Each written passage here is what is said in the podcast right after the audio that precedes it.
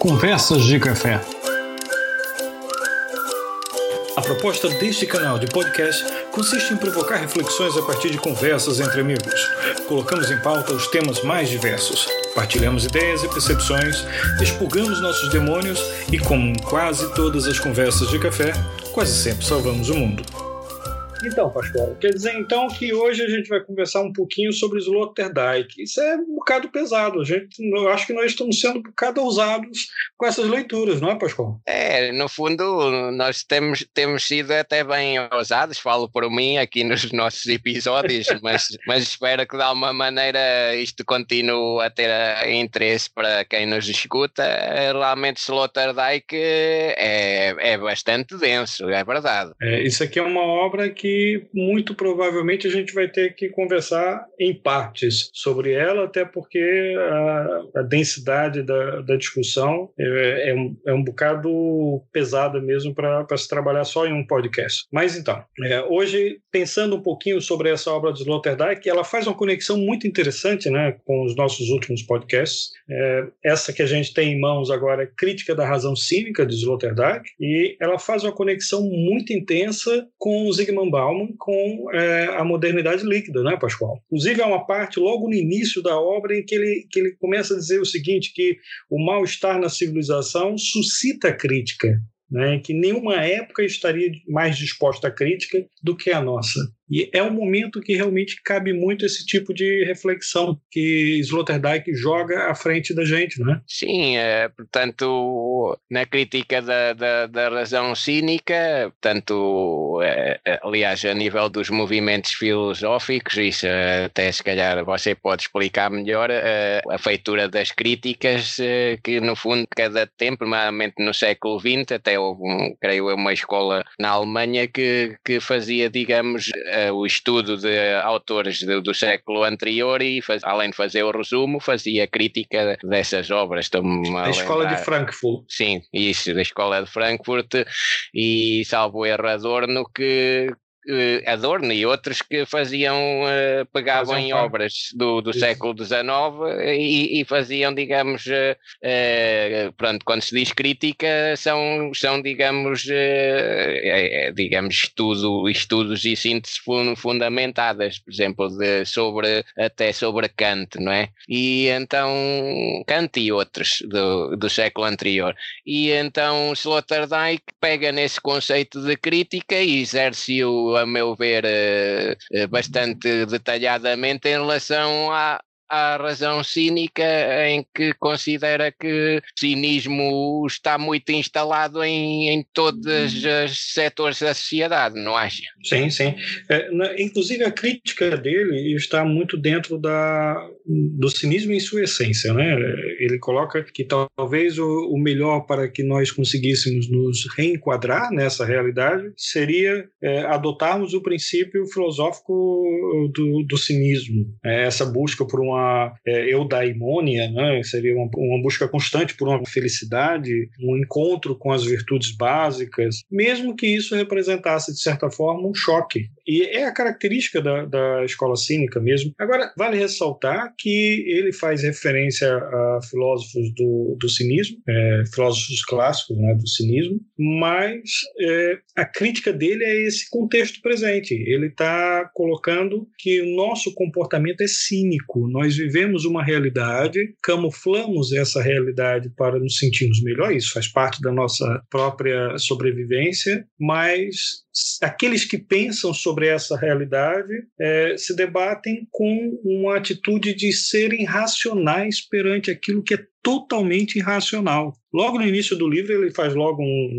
Acho que ele praticamente dá um tapa de luva na gente com relação a isso, que ele logo refere que ser racional é inserir-se numa relação particular raramente feliz com o sensível, porque é muito delicado o tema, mas ao mesmo tempo é, é quase que necessário que a gente comece a refletir sobre isso, sabendo Sim. as consequências, né? Sim, isso uh, estou-me a lembrar de, de, de Kant, que, que, acho que esse, esse filósofo faz um pouco síntese do racionalismo, nomeadamente Leibniz, com, com a Hume, que portanto, apostava muito em tudo que vem pelos sentidos, nas sensações, portanto acho que pertence ao movimento do empirismo. Portanto, Kant, de alguma maneira, tenta juntar as duas maneiras de, de, de, explicar, portanto, e, e de pensar. Uh, e, e Sloterdijk uh, fala também, uma dada altura, num filósofo que também já falámos aí numa,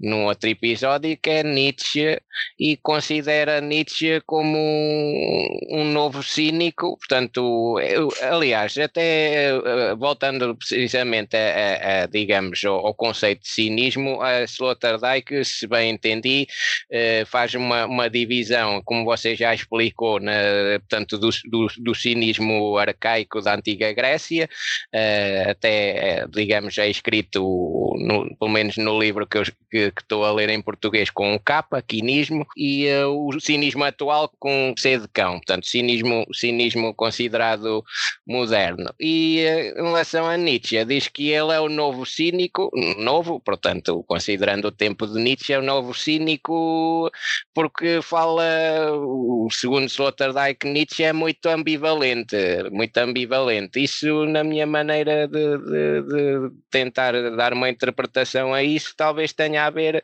precisamente com a concentração de Nietzsche no, no, no indivíduo, no, no quando o homem passa a ser o centro eh, e voltando outra vez à, à negação de, de, Deus, portanto, não, não, sendo necessário Deus, segundo Nietzsche, e, e, sendo só suficiente o homem, o homem também passa a ser eh, ele próprio, em cada um é diferente do outro. E talvez Sloterdijk então acentua também a ambivalência por conta disso, creio eu, não acha? Que vale a pena fazer o destaque com relação a esse tipo de cinismo, né, Pascoal? Porque o cinismo que ele enquadra Sim. Nietzsche é, é, um cinismo é, muito mais pela dicotomia. A atitude de Nietzsche era sempre dicotômica. Então, Sim. ao mesmo tempo em que ele, ele, defendia alguma coisa, ele também acusava. E essa é uma característica que é desse cinismo moderno, ela está muito presente, né? Que ela está sempre mostrando uma verdade nua, mas ao mesmo lado ela conserva algo que também não é verdadeiro. Né? E é Sim. é isso que Sloterdijk que está sempre a, a, trazer à tona. Se fôssemos converter isso para algo muito leigo, né, muito, muito próximo da, do nosso dia a dia, até porque não somos especialistas, aqui somos duas pessoas muito curiosas a é. discutirem um tema bastante complexo. É. Isso, a discussão, talvez é, é, os, os filósofos, sociólogos teriam condições de fazer uma discussão com muito mais é, sumo para esse momento com relação a essa temática, mas aqui indo pela nossa ousadia, se trouxéssemos isso para o dia a dia, eu acho que as nossas relações, a dinâmica das nossas relações através das redes sociais, ela, ela pode ser uma boa representação desse cinismo, porque ela é verdadeira num determinado momento, ela traz verdades num determinado momento e, ao mesmo tempo, ela cultiva algo de não verdadeiro. Ou seja, o indivíduo, enquanto ele está a interagir com o outro através de uma rede social, essas mais, para não estar a citar nomes de redes sociais, mas essas mais populares, é, redes sociais digitais, né? na hora que ele está a interagir, que ele tem lá aquele seu grupo de amigos, tem 2.300 amigos na, naquela, naquela rede, ele pode ali ter um, um, conjunto de interações que até certo ponto são verdadeiras. O dia, o dia,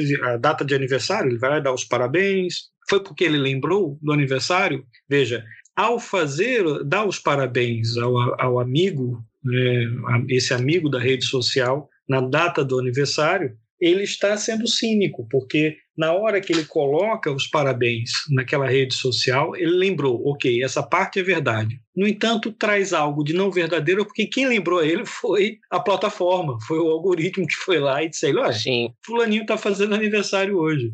Então perceba que a gente consegue trazer para o nosso dia a dia contemporâneo muito desse cinismo e a crítica de Sloterdijk está dentro disso, né? É, é, algo bastante pesado, Pascoal. É algo que deixa a gente realmente a pensar. Sim, é, pronto, esse, esse, esse exemplo é entendível, tanto nas redes sociais como no, no, no, noutros aplicativos que, que nos mandam, noutras aplicações que nos mandam os, os, os lembretes, não é? Porque, no fundo, so, somos muitas vezes esquecidos e se não tivéssemos esse esses lembretes realmente ia acontecer que nos ia, não ia haver mensagem para o amigo no aniversário. Uh, e, e, portanto, parece-me um, parece um exemplo. Slot Sloterdijk, creio que faz, digamos, até bastante divisão das diferentes áreas uh, onde esse cinismo se manifesta, desde a, religião até, até a, a, a parte económica, creio eu, não acha? Sim, sim. E, e, Pascoal, a gente tem que considerar que eh, a lógica que Sloterdijk discute em Crítica da Razão Cínica é uma lógica de representação. É? Ele está o tempo inteiro ele está a tratar de um contemporâneo que é um contemporâneo idealizado, ou seja, é a sociedade que nós vivemos. Por isso que eu acho que ela se conecta tão bem com com modernidade líquida de Bauman, é, porque a sociedade em que nós vivemos é uma sociedade que ela ela construiu uma imagem de si. Né? A gente quando a gente sempre refere isso para o ouvinte é, está bem ciente, porque nós aqui também estamos a fazer um, um, um exercício cínico, não é verdade? Nós trazemos é. um pouco de verdade e um pouco de não verdade. Claro. É, é, e essa, essa porque é, basicamente o que nós estamos fazendo aqui é, um, é, um, é uma posição, é, uma interpretação é, de, um, de uma obra que é extremamente densa, mas que e parte do que a gente diz é puramente a verdade, que está dentro da obra, e parte é a não verdade que nós estamos a acrescentar, que é a nossa interpretação. Sim, no fundo corresponde à, àquele adágio que quem conta um conto acrescenta-lhe um ponto. Exa pode, exatamente. Pode, pode não ser uh, deli deliberado, mas eu, pelo menos aqui é assumido que, que isso acontece e, e é, é, pronto, acontece em muitas outras situações e aqui, dada a densidade da obra, é, é assumido por, por, por mim e por você. Hum, mas de qualquer das formas, eh, há sempre alguma reflexão que depois eh, as pessoas podem pro, procurar eh, saber mais, porque ele, portanto, caracteriza cinismos em diferentes setores, até, pronto, religião, setor militar, eh, mesmo do Estado, por exemplo, pegando então na sua, na sua fala aí de, sobre o Bauman, em que no fundo também fala muito do Estado, e, e, e se bem me recordo um episódio anterior, portanto, em que falámos que, de, do Estado e das suas funções uh, que normalmente ele é, era chamado a prover, uh, normalmente, por exemplo, a educação, a, a, saúde, a segurança social, por exemplo, e, e a problemática de muitos Estados com, com as dívidas soberanas, isso em termos de, de Bauman, liga muito com o Sloterdijk em relação o cinismo estar instalado também, também no, no Estado, no fundo. Sim, é uma Bauman, Bauman não, Sloterdijk, o que ele acaba por jogar é uma verdadeira guerra de consciências. Né? O que a gente vive é um conflito permanente de consciências que no fundo está com aquilo que logo no início da obra ele começa a explorar, que é uma, uma representação da realidade. Ele inclusive ele vai resgatar essa lógica de representação da realidade em Schopenhauer, né? E o mundo como vontade e representação. É, nessa do mundo como vontade e representação, Schopenhauer faz ele, ele faz uma reflexão que é muito engraçada. Por acaso, é, nós até já tocamos nesse assunto quando fizemos aquele podcast com relação a, ao tempo, né? que nós conversamos um pouco sobre o tempo. Existem tempos distintos e que na física poderíamos até imaginar tempos paralelos né? ou tempos em realidades distintas. O que Schopenhauer coloca é que o, o mundo que nós vivemos nada mais é do que uma representação que nós damos dele que nós fazemos dele. Então, nós acreditamos, concebemos ele de uma forma e vivemos nele segundo essa concessão que nós fazemos. E, ou seja, todas as realidades que passam a discorrer daí são realidades desta representação inicial. Isso também, de certa forma, está na obra de Kant. Kant, em Crítica da Razão Pura, ele realmente vai fazer um pouco de busca com relação a essa racionalidade ou não racionalidade das verdades. Né? Sim, se bem me recordo em relação a, a Kant, ele, portanto, tentando fazer a, a tal eh, junção, junção, ou pelo menos expondo quer o, o aspecto aspecto mais racional, quer o aspecto mais eh, resultante da observação, das impressões, ele considera eh, ainda assim que há razão, pronto, e daí talvez venham a termo razão pura, há, digamos, um, em termos de construção do pensamento, há situações em que realmente é o pensamento que está a, a operar e não necessita de impressões que venham de fora que, que entrem pelos sentidos. Portanto, acho que dá uma certa uh, prevalência também à existência da, da razão só por si, não é? Se, se, estou a, se interpretei bem. Exatamente. Isso dialoga muito bem com a crítica da razão cínica. É? A gente percebe que, que as obras elas passam a dialogar muito bem. Agora, é, em crítica da razão cínica, Pascoal, ao, é, o que o que Sloterdijk vai jogar para gente é que nós temos sempre um condicionamento como uma sobrevivência. Né? É, no final das contas, nós aceitamos determinados contextos e aceitamos determinadas realidades quase como uma falsa consciência esclarecida dessas, dessas realidades. Né? Nós temos consciência que aquilo está acontecendo, mas nós ignoramos para podermos viver melhor. E se trouxéssemos isso para os nossos dias atuais, nós podemos dizer que estamos a fazer mais ou menos o mesmo com relação a um mundo de problemas que está acontecendo de forma transversal. Né? A nível global, a gente tem uma série de problemas, quer sejam econômicos, sociais, ecológicos, é, políticos, religiosos, ou seja, são muitas as esferas, é por isso que você fez aquela, aquela consideração que inclusive até fazia, é,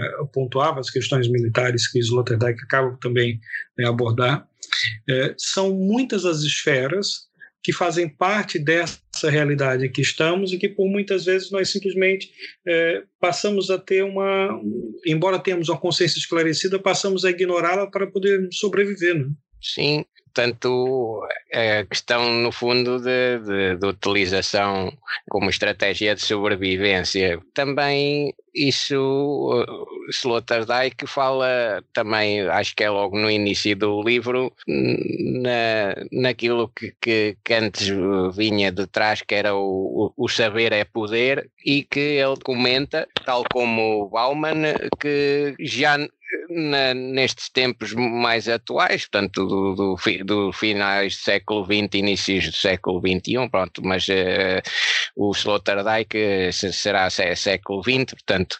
Uh, o, digamos, isso já não é garantia, quer dizer, já não, em algumas situações, saber pode realmente não mudar, ou mudar pouco a vida das pessoas, portanto fala, falam nisso. E, e Sloterdijk fala também então no poder ser saber, e isso também liga muito com o Bauman, né? ou seja, aí talvez na tal lógica das tais estratégias e que no fundo podem eh, vir a dar, portanto, em cinismo, creio eu.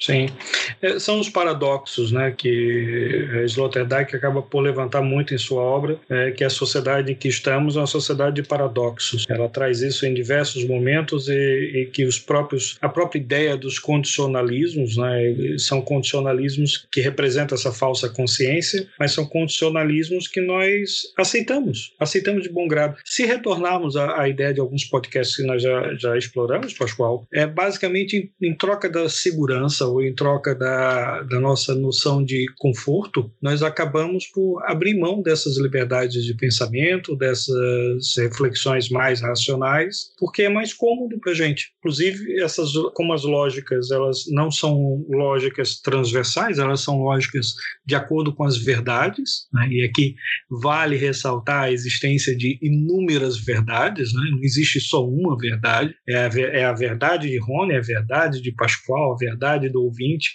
e as nossas centenas de verdades que vão estar nesse momento postas em cima da mesa e que cada um vai defender a sua. Ou seja, é. É por isso que o cinismo acaba por ser a proposta de, de Sloterdijk. Ele coloca que realmente, já que é desse jeito, então mais vale que a gente vá abraçar o cinismo. É isso, amigo. E acho que o ouvinte já tem pelo menos algumas deixas e, portanto, poderemos, se calhar, terminar por aqui o, o nosso episódio. É abraço. isso mesmo, Pascoal. Um abraço, Pascoal. Tchau, tchau.